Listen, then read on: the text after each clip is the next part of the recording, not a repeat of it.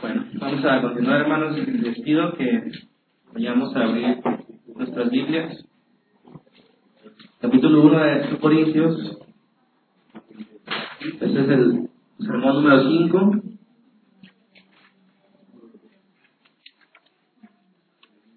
Que se llama La debilidad de Dios. ¿Alguien conoce la debilidad de Dios? Vamos a ver dos características de su debilidad basados en el versículo 18 al 25, lo que vamos a abarcar el día de hoy. Se me queda viendo feo, eso es lo que dice la Biblia.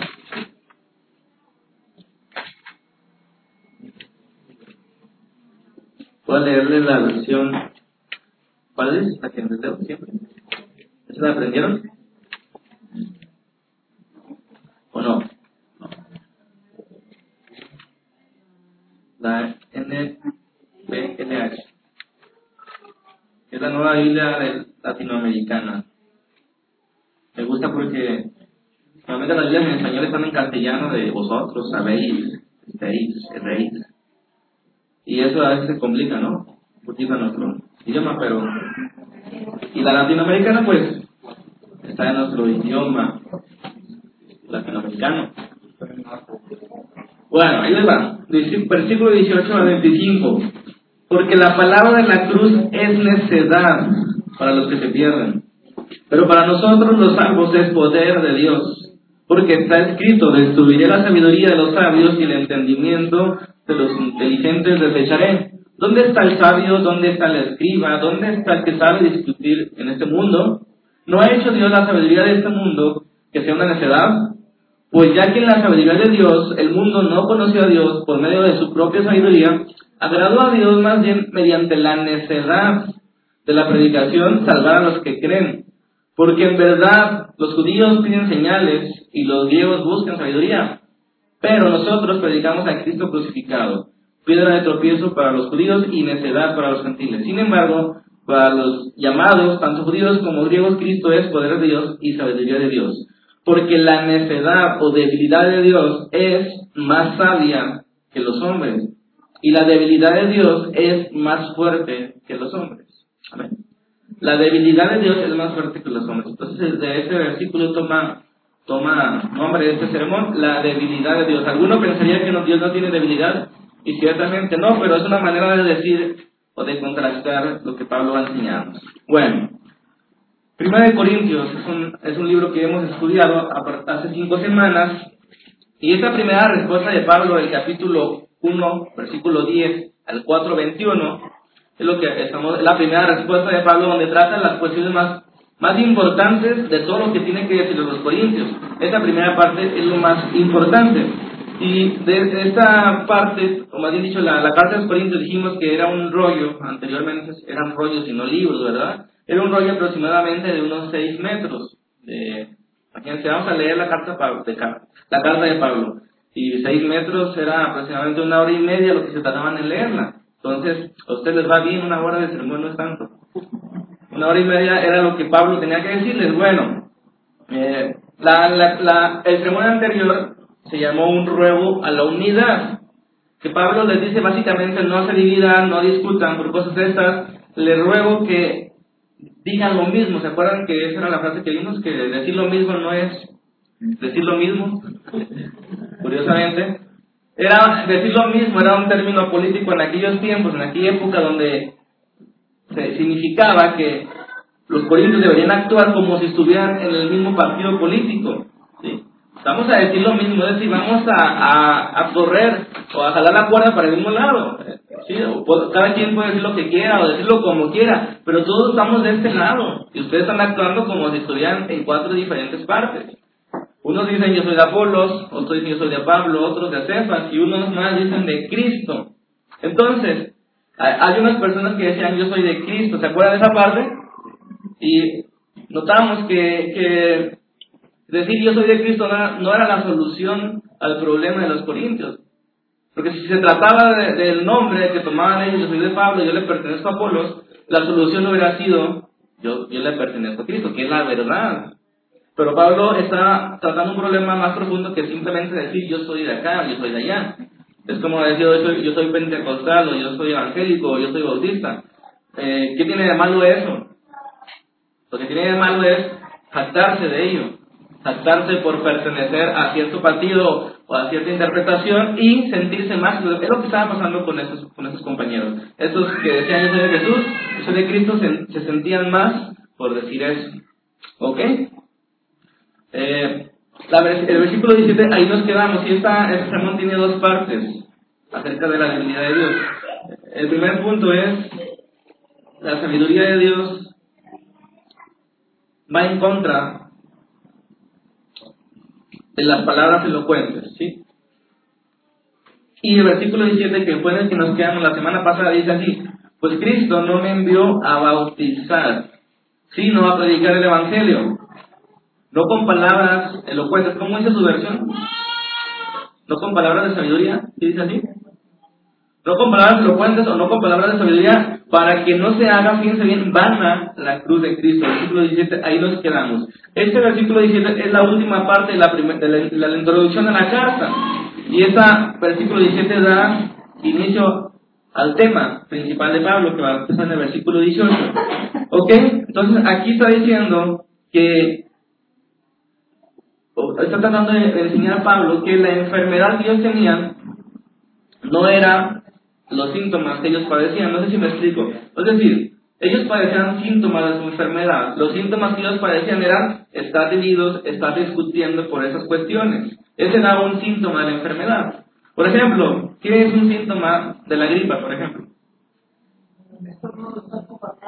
Estornudos, cuerpo cortado. Y nosotros no, no, este, no revolvemos o distinguimos, ¿verdad? O sea, yo, no decimos, yo tengo cuerpo cortado, decimos, yo tengo gripa o, me quiere dar gripa. Es un síntoma de la gripa, ¿sí o no? Entonces la enfermedad de los corintios no era que estaban divididos, ese era un síntoma de la enfermedad, una consecuencia de estar enfermos, por así decirlo.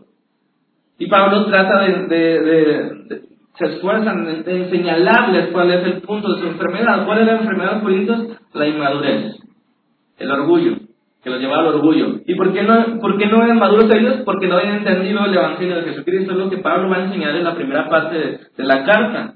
¿Cómo debe funcionar el Evangelio en la vida del creyente y en la vida de, los creyentes en comunidad? Bueno, la carta de los Corintios nos enseña eso.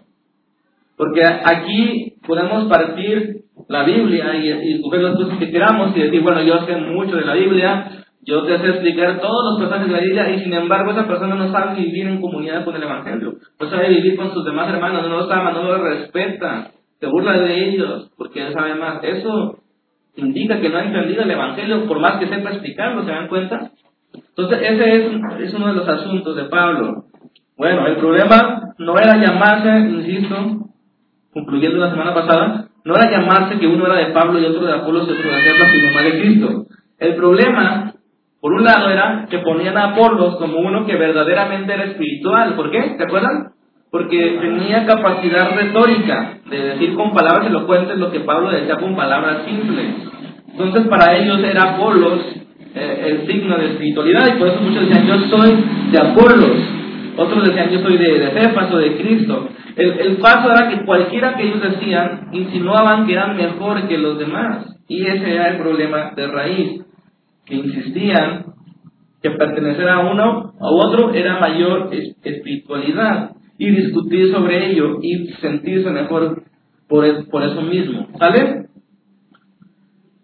Porque si el problema, repito, fuera que era llamarse de uno de otro, todo eso se, se, soluciona si decimos yo soy de Cristo, ¿están de acuerdo? Pero eso no solucionaba, sino que también ellos estaban incluidos en el problema de decir, yo soy de Pablo, yo soy de Cristo. ¿Ustedes qué piensan que era mejor decir, yo soy de Pablo, soy de Cristo? Pues ah, superficialmente es mejor decir, yo soy de Cristo. Pero el problema era algo más profundo que no se ve en las palabras, era su orgullo, era su jactancia. Bueno, este versículo 17, hermanos, que, que acabo de leer, está relacionado con el versículo 15 y con el versículo 12. ¿Qué dice el 12 y qué dice el 15? El 12 dice, Ustedes están diciendo yo soy de Pablo, de Apolos, etc. El 15 dice, fíjense, parece que el 15 no tiene nada que ver con el 12 y con toda esa sección, porque de repente Pablo está diciendo, ustedes dicen esto, se están dividiendo, y saca ese tema, ese, ese tema en el 15, para que ninguno diga que fueron bautizados en mi nombre. A ver, como que a mí me, me, me causa me brinca que estamos hablando de un tema y saca eso del bautismo. ¿Tiene algo que ver entonces el tema del bautismo con sus divisiones? ¿Están de acuerdo? Por algo lo saca Pablo y se dedica tres versículos a decir, ¿saben qué? Le doy a Dios que no bauticé a nadie. O fueron bautizados en el nombre de Pablo, dice, anterior, y luego después, no, no fuiste bautizados en mi nombre. Bueno, bauticé a algunos, pero bueno, Jesucristo no me envió a bautizar, sino a predicar el Evangelio. O sea, tiene que ver el problema con la cuestión del bautismo. Pero aquí quiero hacer una aclaración. ¿Por qué creen que, Pablo dijo, Dios no me, Jesucristo no me mandó a bautizar? ¿Ustedes creen que el bautismo no es importante?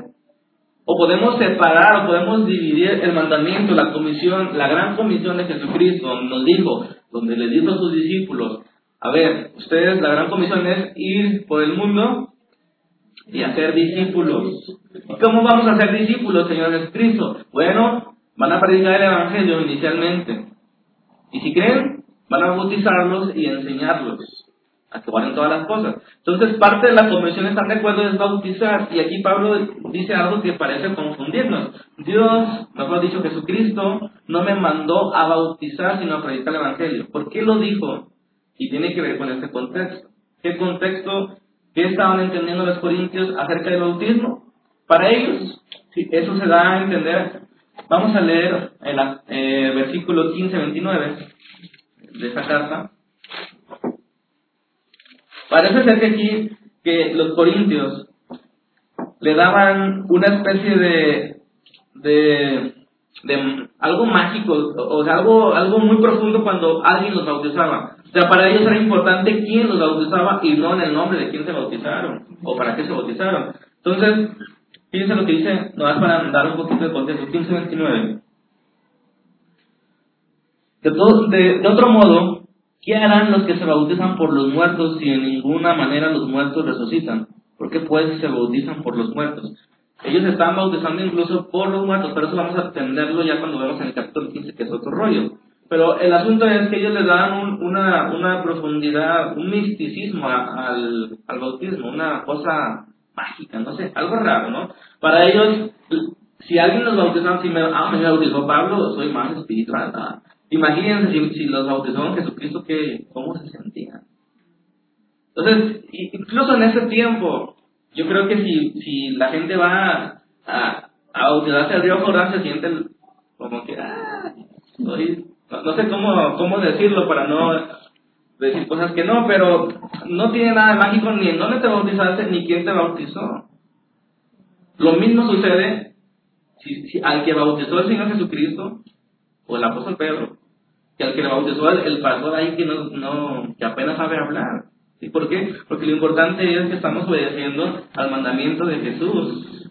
Y él dijo, al que crea y sea bautizado, se ha perdonado. Y eso es lo que sucede, pero ellos le, atribuían algo especial a quien los bautizara.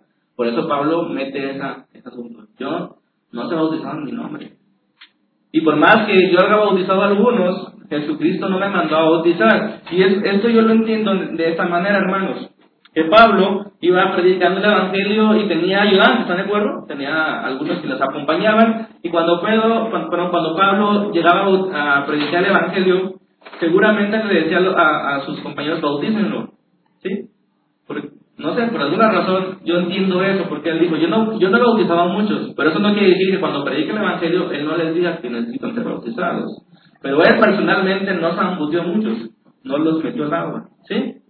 Bueno, ese punto de, los corintios le, le, atribuían algo especial al bautismo, por eso él dice, no me mandó a bautizar. Entonces queda claro que el bautismo es importante y que Pablo no está desestimándolo, sino está derribando la idea que ellos tenían. ¿Cuál idea? El que, que de que quien los bautizaba los hacía más o menos importantes. ¿Queda claro eso? Para usted, pastor, ¿qué es el Cuando lleguemos a, la serie de bautismo lo digo. No, es que... bautizar es Bueno, bautizar es meterte al agua y confesar tu pecado públicamente. Eso puede suceder a la hora de creer o después de creer. del agua es No, es una representación nada más. Porque Pablo creyó y tres días después fue bautizado. ¿Sí? Y así podemos seguir. El, el, el, ¿Cómo se llama? El, No, el, que estaba murió a un lado de Jesús, no se bautizó y, y fue salvo. Entonces, creer es el, asunto que nos pone adentro fuera del reino. Cuando creemos, nacemos de nuevo. El bautismo es una profesión pública de lo que sucedió internamente. ¿Sí? Pero bueno, es, el bautismo es un tema muy profundo que no puedo contestar en una pregunta de un minuto.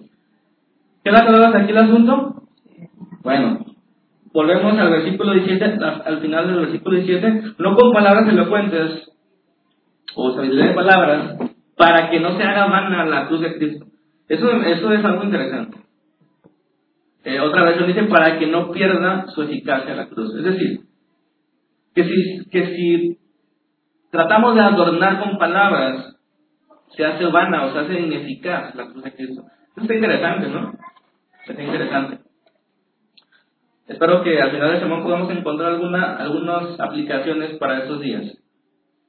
Bueno, aquí Pablo está tratando de decir que el Evangelio o su mensaje no viene o no vino por una clase de sabiduría. Esa palabra eh, sabiduría es en griego Sofía, ¿sí o no? ¿Ustedes se la saben? Ok. Pablo dice, no es con una clase de filosofía que usted, perdón, de sabiduría que ustedes piensan de retórica, adornar o forma de expresarlo. No vino de esa manera mi mensaje. Y esa, esa palabra sabiduría es el centro de la primera parte de la carta.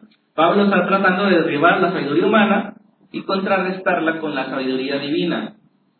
Y al contrastar, dice, Incluso, para que ustedes se den cuenta, la sabiduría divina, lo más necio, lo más débil de Dios, es más poderoso que lo más alto de los hombres. O sea, es una forma de decir, ¿no? De comparar, cómo es tan alto los pensamientos de Dios que los, los hombres. de, esa manera, de, hecho, de una manera retórica, Pablo les enseña que su sabiduría humana es limitada y no tiene eficacia en las cosas de Dios. ¿Estamos bien ahí? Bueno, Fíjense, esta, esta versículo 18 al 25 es la primera respuesta acerca de, Pablo va acerca de verdadera sabiduría y es lo que vamos a tomar el día de hoy. ¿Sí? Bueno. Aquí el asunto importante, hermanos, es que si negamos o que si niegan esas personas la sabiduría de Dios en la cruz que es necesaria para la sabiduría humana, ellos están negando el Evangelio. Es por eso que Pablo comienza con esa sección. O sea, hubo muchos problemas que tratar, incluso las divisiones que va a tratar más adelante, incluso inmoralidad sexual que va a tratar más adelante, incluso los sacrificados los ídolos, el celibato, el bautismo por los muertos. Hay muchas cosas que él tiene que tratar, pero él dice, a ver, si ustedes no entienden lo que el Evangelio es, en vano todo va a ser. ¿De qué les sirve que yo les, insista que se porten bien y que no busquen la inmoralidad sexual si ustedes no entienden el Evangelio? Ustedes al decir que mi Evangelio es pobre y, que ustedes están buscando algo más profundo que la misma cruz, ustedes están negando el Evangelio. ¿Por qué? Porque la sabiduría de Dios es debilidad. O sea, es necedad para la sabiduría que ustedes están buscando. Entonces, al ustedes buscar o pretender encontrar algo más alto que la cruz, ustedes están negando pues, la cruz, están negando el mismo evangelio. ¿O qué podría ser más alto, hermanos, o más poderoso que la cruz de Cristo?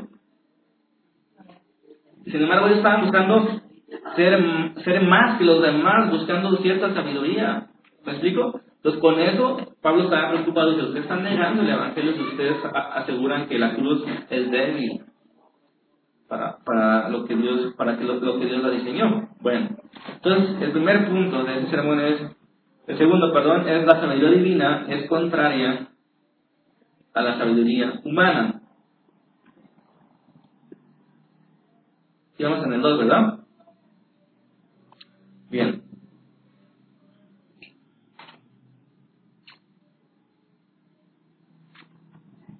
La primera parte era la sabiduría es no es con palabras elocuentes, la sabiduría divina.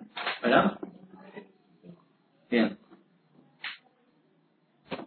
El hecho de que ellos comiencen a jactarse, a creerse más por pertenecerle a alguien, porque alguien lo bautizó o algo así, eso para Pablo es evidencia de que el Evangelio, lo más básico del Evangelio, no les ha caído. No les ha caído el 20. Y por eso empieza a tratar este tema. Él da tres respuestas, ¿sale? Versículo 18 al 25 de este capítulo es la primera respuesta, es el primer párrafo. El segundo es del versículo 26 al 31. Y el tercero es el capítulo 2, versículo 1 al 5. Toda esa sección es, es una sola sección que deberíamos leerlo juntos. Pero vamos a tratar solamente hoy el primer párrafo. ¿Qué, es este primer párrafo? Acuérdense que un párrafo es una idea, una idea completa, se debe leer completa. Fíjense, él les está diciendo, a ver, Corintios, ¿ustedes piensan que el Evangelio es otro tipo de filosofía que ustedes están aprendiendo? ¿Otro tipo de sabiduría de la que ustedes están aprendiendo? ¿Cómo pueden ser tan insensatos? Fíjense, el mensaje que yo les di se basa en la historia de un Mesías crucificado. ¿Sí? ¿Quién habría, quién, a quién se le ocurriría de los filósofos, de los sabios, que un Mesías crucificado era verdaderamente sabiduría? Y de hecho, Mesías crucificado suena contradictorio en el, en el lenguaje. ¿Por qué? Porque, a ver, Mesías es un salvador o un libertador. A ver, un libertador que murió será un mártir, será lo que tú quieras, pero no es un libertador, no es alguien que venció. Y eso era, eso era algo ilógico para la razón humana. Entonces dice Pablo, a ver, no es así, o sea, ¿cómo un Mesías crucificado va a ser sabiduría? No es por ahí, por La segunda respuesta, el 27 al 31, eh, le, le, va, que vamos a ver la siguiente semana, les está, les está señalando que ellos como destinatarios, como recipientes del Evangelio, es contrario a lo que los filósofos escogían como sus discípulos. ¿A quién escogían los filósofos como sus discípulos? A los sabios, a los que podían tener oratoria eh, elocuente, a aquellos que, pues, que sobresalían sobre los demás, eran candidatos a ser discípulos de los sabios. ¿sí? Entonces, él dice, a ver, ustedes, coritos, véanse ustedes mismos, no hay muchos sabios, según el mundo en ustedes. ¿Cómo creen que alguien un Mesías los iba a escoger a ustedes como recipientes de una sabiduría tan alta como ustedes la están pensando. Entonces les está, les está poniendo el dedo sobre la llaga. El Evangelio es un Evangelio simple para la sabiduría humana. Y los que reciben el Evangelio no son gente que merecen o que son sabios según los criterios humanos. Y la tercera respuesta del capítulo 2, versículo 1 a 5, dice, recuerden aún mi propia forma de predicarles. Fue tan, iba tan nervioso iba con palabras, ni siquiera buenas palabras. Entonces, están equivocados ustedes. Si mi evangelio les hizo efecto, así como fui, con debilidad, con, nerviosismo, sin yo, sin personalidad, sin elocuencia, y ustedes recipientes de un evangelio tan grande, y un mensaje crucificado, eso no puede ser filosofía que ustedes están pensando. Ese es el argumento básicamente. Entonces, versículo 18, vamos a, a, a esta parte. Porque la palabra de la cruz es necedad para los que se pierden. Creo que su versión dice locura, ¿verdad? Porque la palabra, o el logos, en, el griego, el logos la cruz es necedad para los que se pierden. Pero para nosotros los salvos es poder de Dios. Amén. Etcétera. El por qué del versículo 18. El por qué del versículo 18 da una conexión con el versículo 17, ¿están de acuerdo? Se van juntos. ¿Qué dijo en el versículo 17?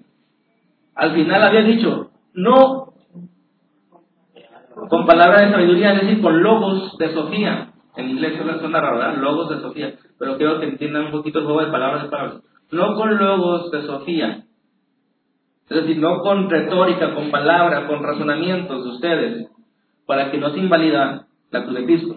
Ahora en el 18 dice, porque logos de la cruz, o sea, el logos de sabiduría, logos de la cruz, es locura para los que se pierden. Amén. Sí, es ridículo, es una buena traducción. Es decir, existe un logos, una forma de hablar que pertenece a la sabiduría humana, y existe un logos, un mensaje cuyo contenido en la cruz. Pero estos dos mensajes se excluyen. Uno busca el adornarse, los crucificados, el razonamiento, y otro busca un mensaje simple, que es locura para los que lo escuchan. Necedad, ridiculez. ¿Sí o no? Antes, para Pablo había dos grupos, cuando él era fariseo de fariseos, había solamente dos grupos, los judíos y los gentiles, ¿sí? Es decir, los judíos, los, que, los receptores de la promesa de Abraham, los chidos, y los demás, el resto, los gentiles, los que no tienen derechos divinos. Eh, incluso también para los griegos había dos, dos, como quien dice, dos categorías, ¿no? Los griegos romanos y los bárbaros. O sea, los que habían nacido en el, imperio greco-romano eran los griegos. Los demás, judíos y árabes otras naciones, eran los bárbaros.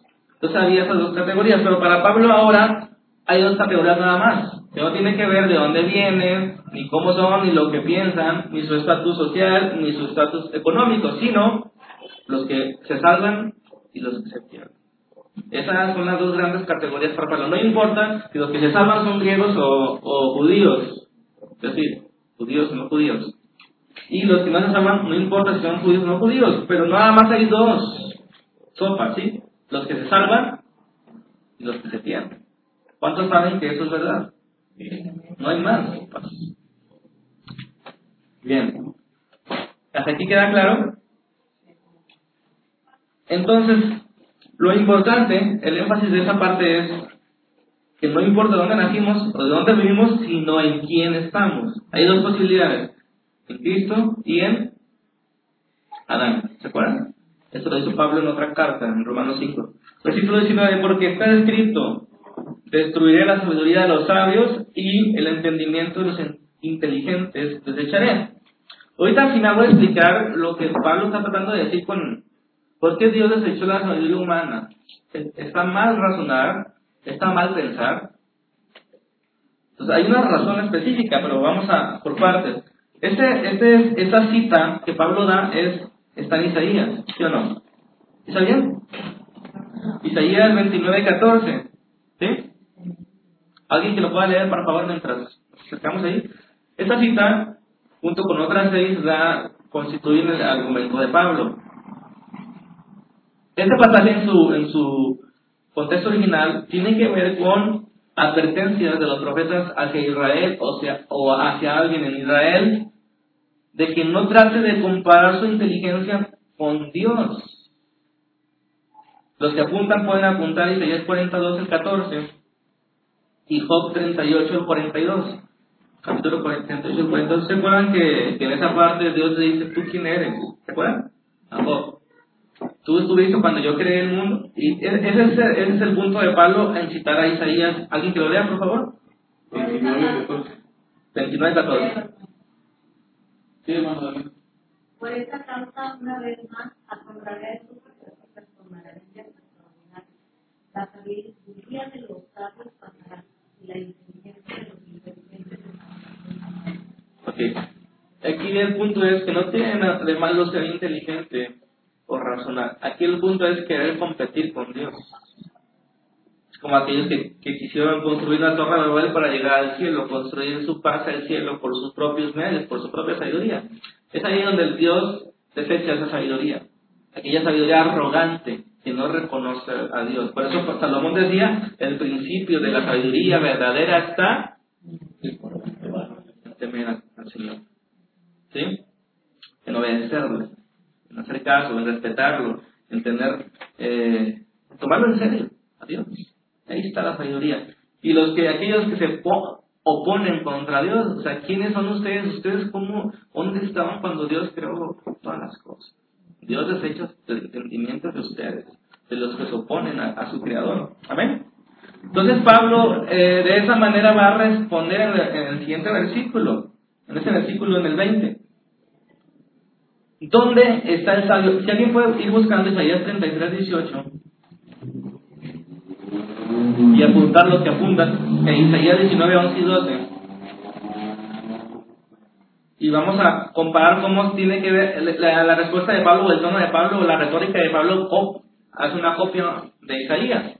¿Dónde está el sabio? ¿Dónde está el escriba? ¿Dónde está el que sabe discutir en este mundo? ¿No ha hecho Dios que la sabiduría de este mundo sea necedad? ¿Alguien que lea Isaías 33, 18? corazón imaginará el espanto y dirá, ¿qué es el escriba? ¿Qué es el pensador del tributo? ¿Qué es el que pone en la lista las casas más, más insignes? ¿Ven? ¿Sí, se notan el tono parecido de retórica? Eh, ¿Alguien que lea 19, 11 y 12? Isaías 19. Los El mejor consejo que pueden dar a los reyes es absurdo y equivocado. Seguirán jactándose de su sabiduría delante de Faraón. Se atreverán a presumir acerca de sus sabios de ¿Dónde están sus sabios consejeros, Faraón? Que ellos te digan lo que Dios quiere planear, porque el Señor de los ejércitos celestiales le hará a Egipto. Otra vez, la soberbia Dios la desecha y hace avergonzar a los sabios. ¿Cómo hizo avergonzar a, a Egipto con todo su poder?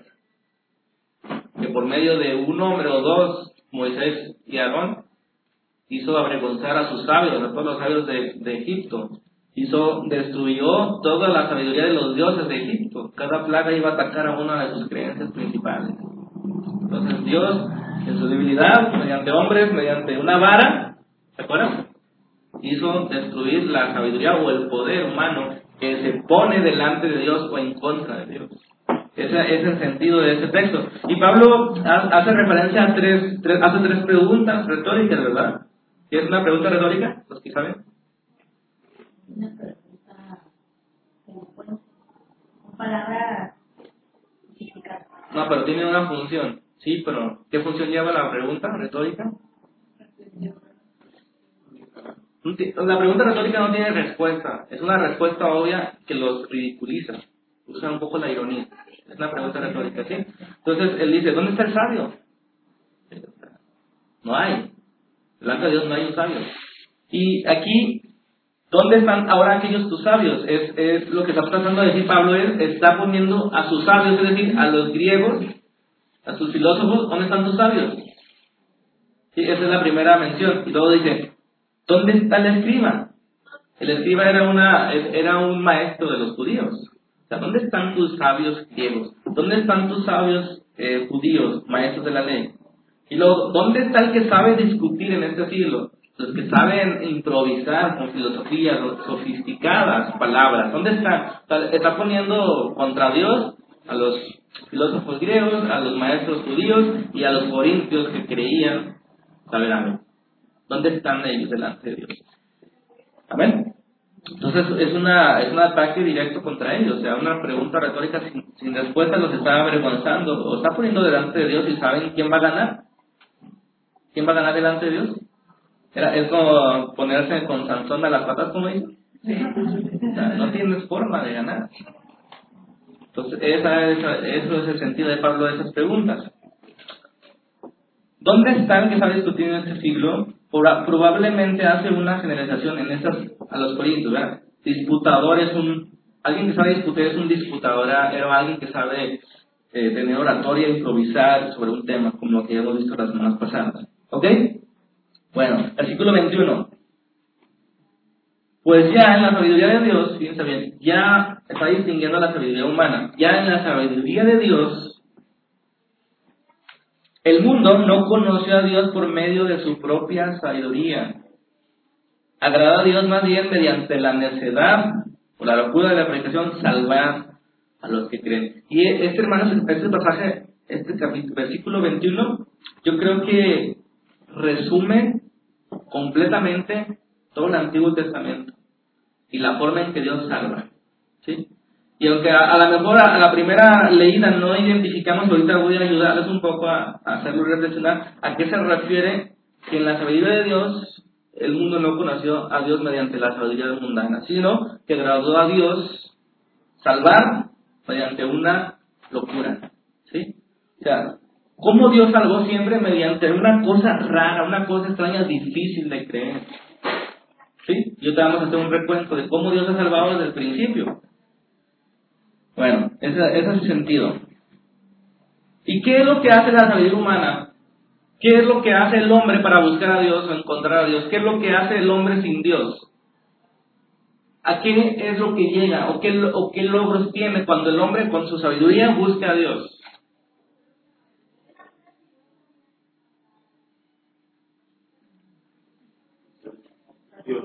Hacer dioses a su imagen de ellos, ¿no?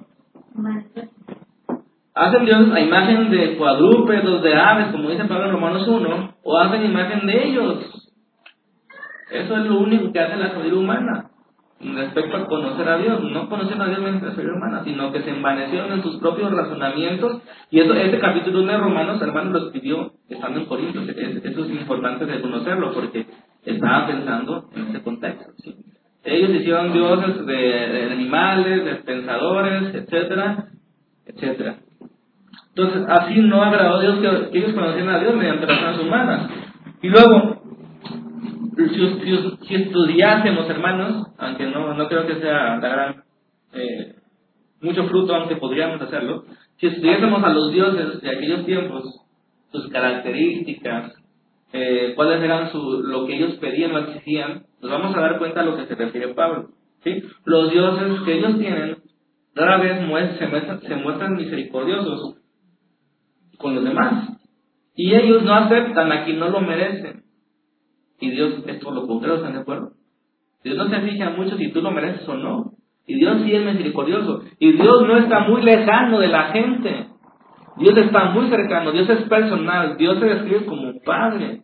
Y eso hace la diferencia entre los dioses. Y es lo que Pablo está poniendo en balanza.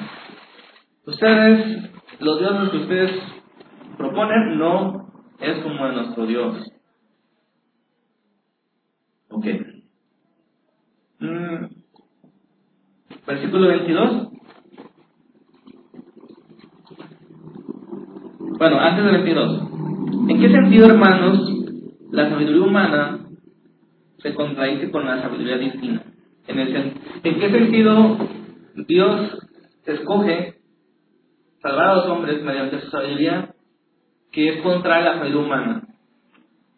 ¿Cómo la sabiduría humana, como acabamos de, decir, que el que lo merece se va a salvar? ¿no? Si Dios le exige algo y la persona le lleva algo, esa persona es digno de ese Dios. Pero Dios hace una... Eh, pone un panorama, pone, pone un, un escenario bien raro, bien difícil de creer. ¿Por qué lo hace así Dios? Bien. Para que aquellos que estén dispuestos a correr el riesgo de poner toda su confianza en que un Dios los pueda salvar de ese modo. ¿Se acuerdan de las parábolas? Las parábolas eran, eran, describían perfectamente el modo que Dios busca salvar a los hombres. ¿Por qué? Porque miren, las parábolas no estaban difíciles de entender, estaban difíciles de creer. El reino de los cielos es semejante a este hombre que encontró una piedra preciosa y la vendió porque, perdón, compró todo el terreno porque la piedra es de valor, de gran precio para él. Vendió todo lo que tenía, todo lo que había juntado, todo lo que había ahorrado, todo lo que había construido, lo vendió porque para él la, la perla de gran precio es. O sea, era fácil de entender, pero ¿quién de los judíos estaba dispuesto a abandonar sus tradiciones por seguir a Cristo? Nadie. O sea, ¿quién en estos tiempos está dispuesto a abandonar sus comodidades, su entretenimiento y ir todos los domingos a aprender a agradar a Dios? ¿Quién está dispuesto a, sentarse cada día a orar? ¿Quién está dispuesto a ser desafiado a perdonar y a vencer mediante el amor? Eso es lo difícil de creer. Y es la el modo en que Dios salva mediante parábolas. Las parábolas hacen un, tienen un efecto contra los incrédulos. Los hacen enojar. Para los que creen, les es gran poder.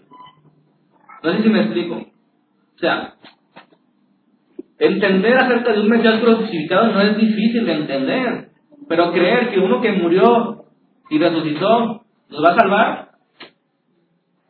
esa no es sabiduría para ellos. Eso es un mensaje necio. Amén. Para ellos.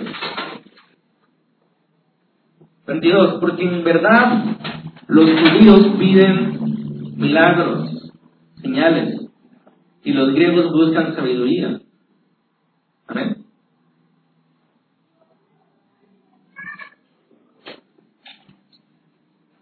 ¿Qué es esto de que los judíos buscan sabiduría, perdón, señales y los griegos sabiduría? Fíjense.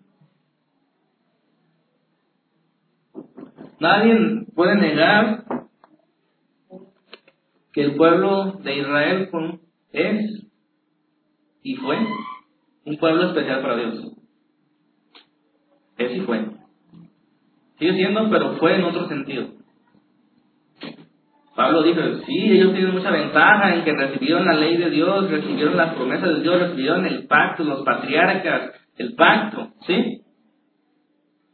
Entonces ellos estaban acostumbrados a tener cerca a Dios. Y estaban esperando una y otra vez que Dios los rescatara de todos sus enemigos, como siempre lo hizo el Señor. Desde que salieron de Egipto, el Señor los salvó una y otra vez, de estos y de los otros, de aquellos, un montón de veces que el Señor los salvó. ¿Sí o no? Y después, por las consecuencias de haberse alejado del pacto, Dios los mandó al exilio en Babilonia. Dios los volvió a rescatar de Babilonia de una manera bien rara. Eh, la persona que los había dominado le dio dinero para que se regresaran. Imagínense qué raro es Dios.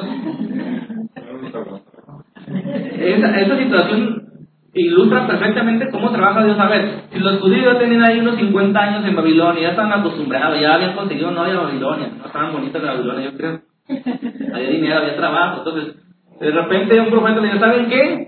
¿Se acuerdan la profecía de Ciro que dio Isaías? Se refiere a, a este Ciro. Y él nos va a dar dinero para regresar. ¿En qué cabeza cabe eso? Pues así es Dios, ¿sí o no? ¿Para qué? Para que los que crean de verdad crean en Él. Para que no piensan que fue un plan humano y así las cosas deben de ser. ¿A poco no ustedes han planeado cómo sería mejor que Dios salvara a los hombres? Porque Dios no siempre hace dar y nos creemos más a Dios que Dios. Porque agradó a Dios salvar a los hombres por medio de la locura de la predicación, una necesidad para la sabiduría humana una sabiduría para el razonamiento mediante un hombre viejo, anciano de 99 años y una mujer estéril, Dios comenzó su plan de redención. ¿A quién se le ocurre? ¿A quién se le ocurre que la descendencia de Abraham va a ser más grande que todas las estrellas y toda la arena de la tierra? ¿A quién se le ocurre? Un hombre de 99 años que la regó 25 años antes buscando otra cosa. ¿Ven cómo la sabiduría de Abraham Decía, bueno, si Dios me prometió algo, pues yo tengo que hacer algo. Pero como mi esposa no puede, pues muera. Su esposa, ah, llégate a mi sierva, sabiduría humana, razonamiento lógico. Pero yo digo, en tu descendencia, en Isaac te llamaré descendencia. Pues era permitido eso, ¿Cómo? Era permitido Pues permitido es una palabra eh, complicada, porque permitido no quiere decir que a Dios se agrade de eso. Como hoy es permitido el divorcio, no quiere decir que Dios se agrade de eso. Pues sí, como hoy se divorcia, que Dios no le agrada, pero lo permite. ¿Sí? Bueno, ¿vamos bien hasta ahí? Queda claro, queda ilustrado con esto de Abraham, ¿verdad? La sabiduría, la sabiduría humana decía, pues Abraham, te están pasando los años, ya tienes 99 años. Pero a los 99 Dios le dio la promesa. Así es Dios. Cosas difíciles que el hombre no se le puede imaginar y que el hombre no podría hacerlo por sus propios medios. Eso es el Dios que servimos. Amén. Entonces los judíos piden señales y ellos están acostumbrados a que Dios les respondiera, a que Él los rescatara una y otra vez. Ellos estaban esperando precisamente el Mesías prometido en el Antiguo Testamento, un Mesías que viniera de la línea de David, un Mesías que fuera de personalidad, como ellos estaban acostumbrados con sus reyes, un buen rey, un buen dirigente, que lo sacaran de Roma con los romanos. Ellos esperaban un Mesías así. Entonces viene uno que se monta en un pollino y le dice, yo soy el Mesías, y que después muere, ya tropiezo para los judíos. Y ellos decían, si tú eres de verdad el Mesías prometido, haces una señal. ¿No se acuerdan? Decían. Y le dijo, no, no, les, no les será dada otra señal a esta generación incrédula, sino la señal del profeta Jonás que tres días va a estar en el vientre, metafóricamente hablando, de la tierra, y resucitará. Esa es la señal que les será Y no creyeron. A pesar de ver con sus ojos todo lo que Jesús estaba haciendo, le pedían otra señal. Vieron multiplicar los panes, vieron sanar a los leprosos, vieron sanar a los ciegos, a los cojos de nacimiento. Y quieren otra señal.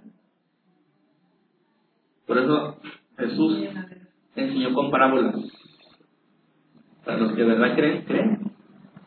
¿Sí? A los que tengan la fe niño, a los que puedan confiar en eso, que es difícil de creer, insisto.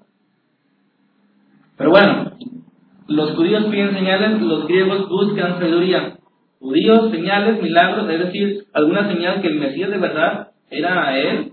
Y los griegos, filosofía, un razonamiento. Eso no tiene lógica. ¿Cómo que el libertador va a morir?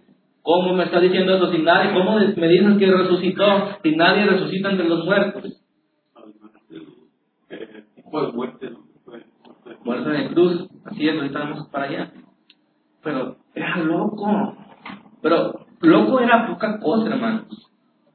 yo por eso creo que la, la, es, es ridículo. La, la, una buena traducción es ridículo. Porque loco, qué loco, ¿no? Suena como más, más ligero, aunque también suena en otro aspecto peyorativo. Pero, o sea, era irracional, ridículo lo que me está diciendo, ridículo.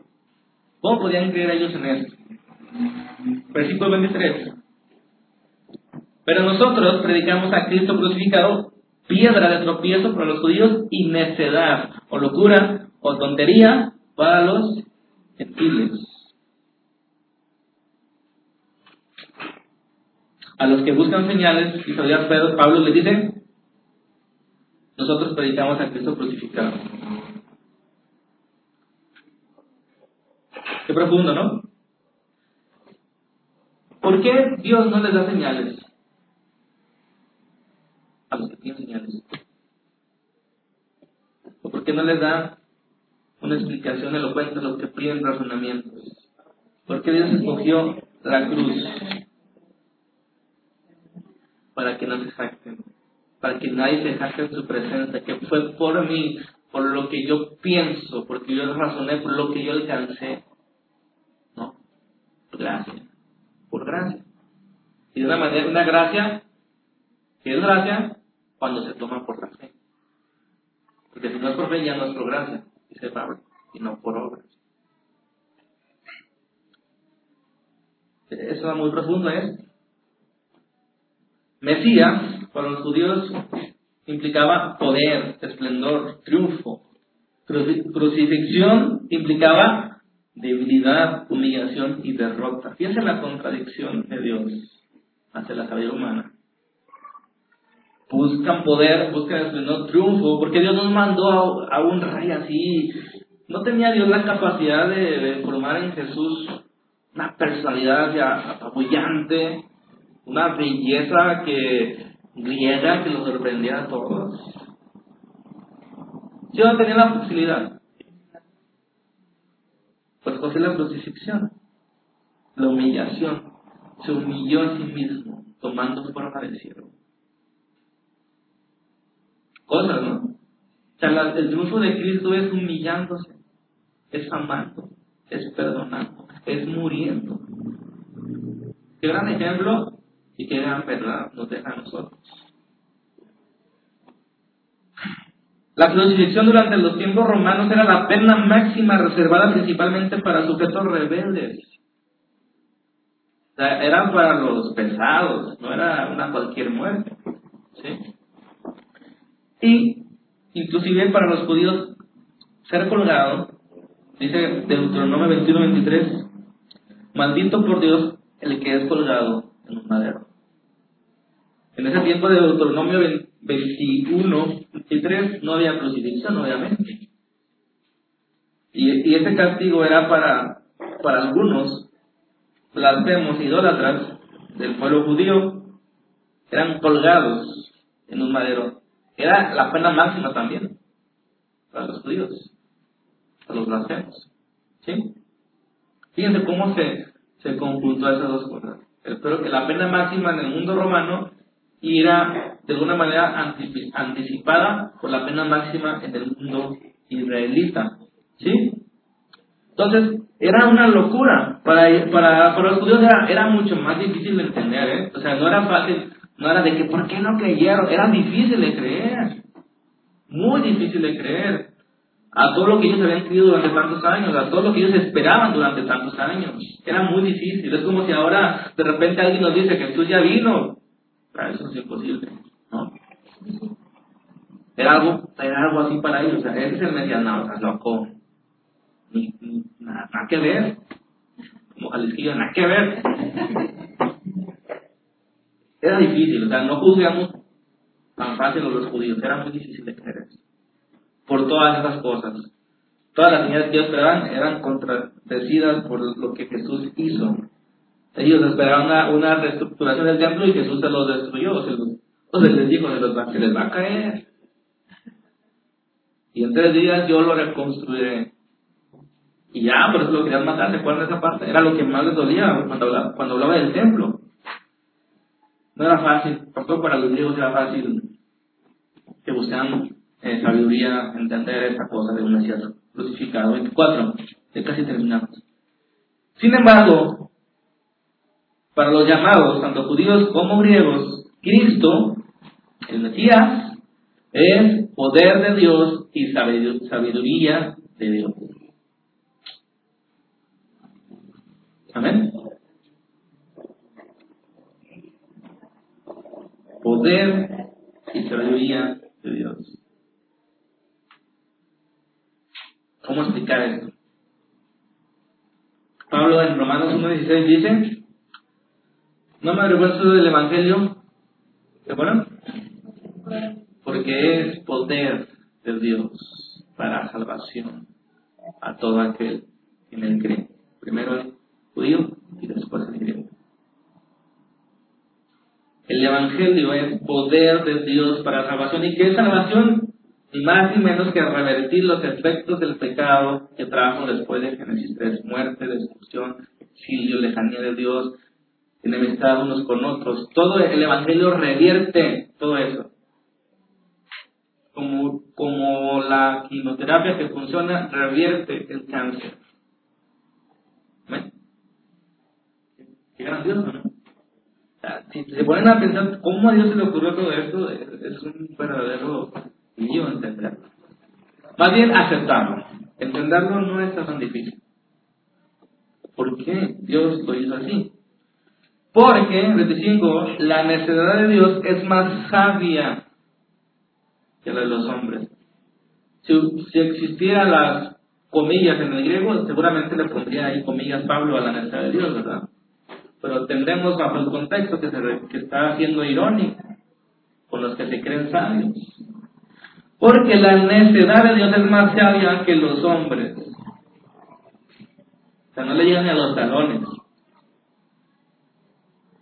Y la debilidad de Dios es más fuerte que los hombres.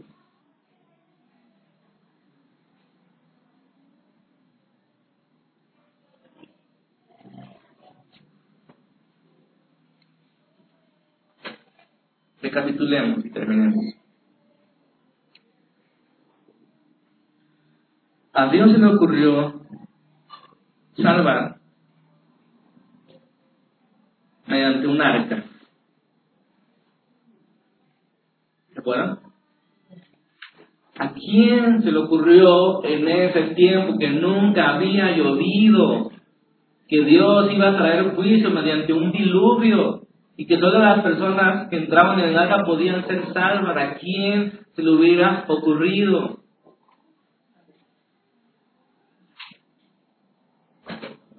Resultado, ocho personas en el arca nada más. Los que pudieron creer. Noé halló gracia, dice.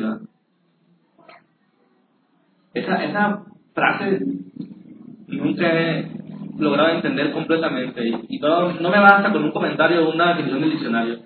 Yo cada que vuelvo a leer la Biblia vuelvo a poner atención en halló gracia a los Dios. ¿Qué significa eso exactamente? Halló gracia.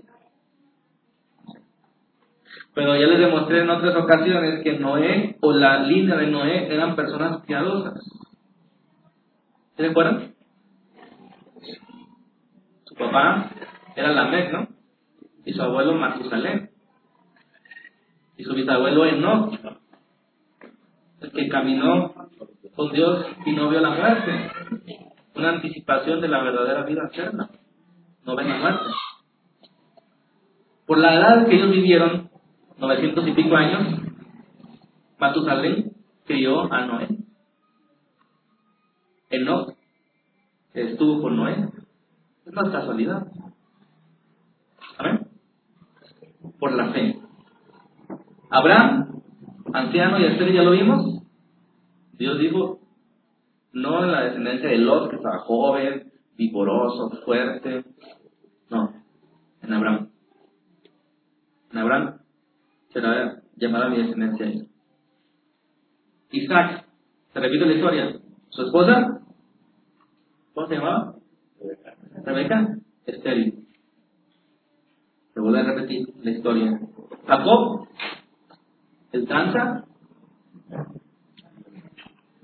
el que no merecía, el flojo, el mini, el usurpador, es una novela esa. Es una novela cristiana. El usurpador, el no primogénito, se quedó con la primogenitura de la promesa de Dios a Abraham. Judá tampoco era primogénito. Y tuvo su hijo con una ramera. ¿A quién le ocurrió que de esa tribu iban a ser el Mesías? Con José y sus dos hijos se repite la historia. El no primogénito. Jacob cruzó sus manos, ¿se acuerdan? Y José se enojó. ¡Eh, este es el primogénito! No. Así me está diciendo Dios. Estaba contradiciendo lo que, lo que en aquel tiempo se acostumbraba. El primogénito, el más fuerte, el más bello. David, el más débil de sus hermanos, el pastor de ovejas, que era, eso era, no era bueno, estaban los guerreros los pastores de ovejas. David, Dios escogió para tomar su descendencia. Y así. Ezequías, uno desahuciado a morir. Dios aumentó 15 años, ¿para qué? Para que naciera su hijo Manasés y de ahí desciende la, el Mesías. Y tantas, o sea, si ustedes ponen, si, si ven cada historia entrelazada, esa es la manera de Dios. Esa es la forma de Dios. El Éxodo, ¿cómo salió Israel? No eran guerreros, no tenían armas, no tenían dinero. Y los egipcios le dieron de su dinero.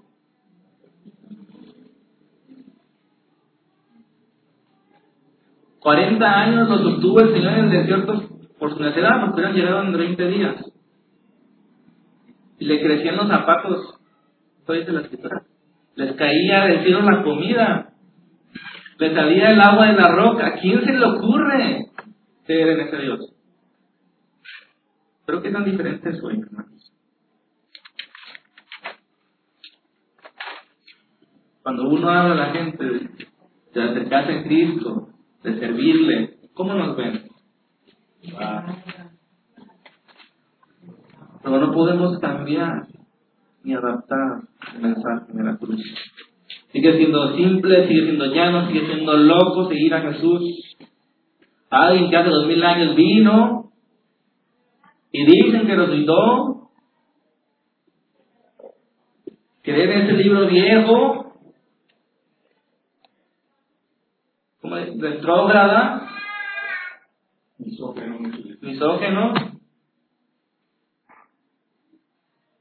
agradó a Dios salvar a través de una locura. La locura de un Cristo crucificado. La locura que es débil para el humano. ¿Cuál es el mensaje en la Biblia de que, muchas rameras están escritas en la Biblia como parte de, de lo que es la Biblia? ¿Por qué hay tantas rameras? Pues porque había muchas rameras. No, había más gente. Porque él, él dijo, Jesús una vez dijo, fariseos, hipócritas, escribas, maestros de la ley, gente religiosa, los rameras, las rameras y los publicanos, es decir, lo peor de los pecadores van delante de ustedes al reino de los cielos. ¿Por qué? Porque creen. Ustedes no pichan, no cachan, ni dejan. ¿Cómo? Bueno, eso lo dijo en la versión hebrea, ¿verdad? Ustedes no entran al reino ni dejan entrar a nadie. Por eso hay muchas rameras, muchos leprosos que eran lo peor. Y Lucas pinta muy bien el retrato completo. Lucas es el más, como él no, él no es judío, él tiene más eh, facilidad de, dar el punto de vista. ¿sí? Pero por eso, porque, porque de lo vil y menospreciado escogió Dios para avergonzar a lo que es, a los sabios, a los poderosos. A los que se creen algo. Entonces, ¿Dios es bueno? Vamos a, seguir confiando en este Cristo crucificado, que es el Señor, que Dios levantó los muertos y ahora está reinando a la diestra del Padre y está preparando moradas para todo aquel que nos crea, lo reciba. O sea, nos encontremos con Él antes de que moramos o después de morir. Claro, es la idea vamos a resucitar con Cristo. Si Él resucitó, nosotros también vamos a resucitar. Y esa es la esperanza que nos motiva. Amén. Que nos digan locos. Vale la pena. Vamos a orar, pónganse de pie. Padre, gracias por nuestro Señor Jesucristo, por la debilidad de esas acciones en la cruz, la locura la locura que nos salva, nos rescata. ¿Quién puede creer en este Jesús? ¿Quién puede creer en este anuncio? ¿Quién puede creer en esta locura? Aquel que es como un niño, que te recibe como un niño y que te sigue como un adulto. Ayúdanos, Señor, a tomarnos de nuestra cruz, tomarnos de tu cruz, a morir morir a nosotros, a nuestra comodidad, a nuestra forma de ser, a nuestra forma de pensar, de seguir ti. Por favor, Señor, que, esta, que este mensaje tome relevancia en nuestras vidas cotidianas, que nos motiven a vivir y a morir por ti. No queremos ser cristianos del siglo XXI, queremos ser seguidores tuyos, Señor que toman en serio este mensaje. somos transformados y deseamos que otros sean alcanzados. Por favor, ayúdanos a que la cruz sea el centro de nuestra vida. Lo pedimos en el nombre de Jesús. Amén.